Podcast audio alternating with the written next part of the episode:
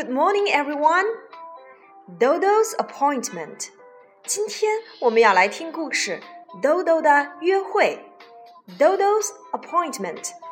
Are you ready? Let's go. 小朋友们，你们准备好了吗？我们开始了。Autumn is here in Dodo Land. It is cool, and all of the trees turn yellow. 秋天到，天气凉。 豆豆乐园树叶黄。阿丘，Dodo has got a cold。阿丘，豆豆感冒了。Dodo cannot go to the pond to sing with the Frog Brothers as usual. Teddy and his friends decide to tell the brothers about it. 豆豆感冒了，不能和青蛙兄弟们一起去唱歌了，所以 Teddy 和伙伴们决定去告诉青蛙兄弟。 By the pond, Puppy pushes the bush aside. What will he discover? 来到了池塘边，Puppy 拨开了草丛，他发现了什么？One, one frog. I can see one frog. 一只一只青蛙，我看到了一只青蛙。Nicky pushes the bush aside. What will he discover? Nicky 拨开了草丛，他发现了什么？One, two. Two frogs. I can see two frogs.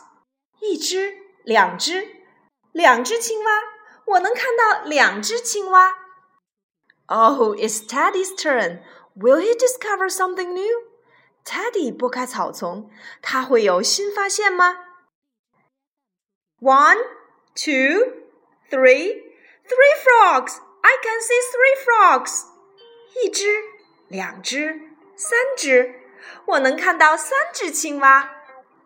How many frogs are there indeed? 呱呱呱！There are three frogs indeed. 到底有几只青蛙呢？呱呱呱！原来是三只青蛙。Then the frog brothers go with Teddy and his friends to see Dodo. 青蛙兄弟和伙伴们一起去看望豆豆。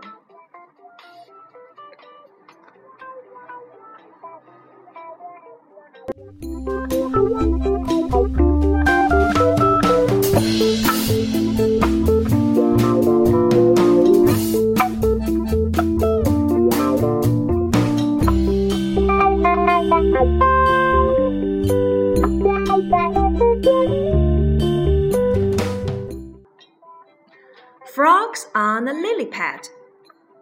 One frog on a lily pad says quack, quack, quack. Two frogs on a lily pad say quack, quack, quack.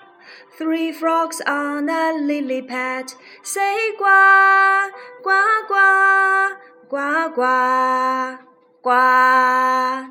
Again. One frog on a lily pad says quack, quack, quack. Two frogs on a lily pad say quack, quack, quack. Three frogs on a lily pad say quack, quack, quack, quack. 小朋友们，你们记住这首儿歌了吗？小青蛙，frog，frog。 一只青蛙，one frog；两只青蛙，two frogs；三只青蛙，three frogs。荷叶，青蛙会喜欢蹲在荷叶上面，lily pad。荷叶，lily pad。One frog on a lily pad says "Gua, gua, gua." Two frogs on a lily pad say "Gua, gua, gua." Three frogs on a lily pad say "Gua, gua, gua." One, two, three. 一、二、三。One frog, two frogs, three frogs. Got it? Bye bye.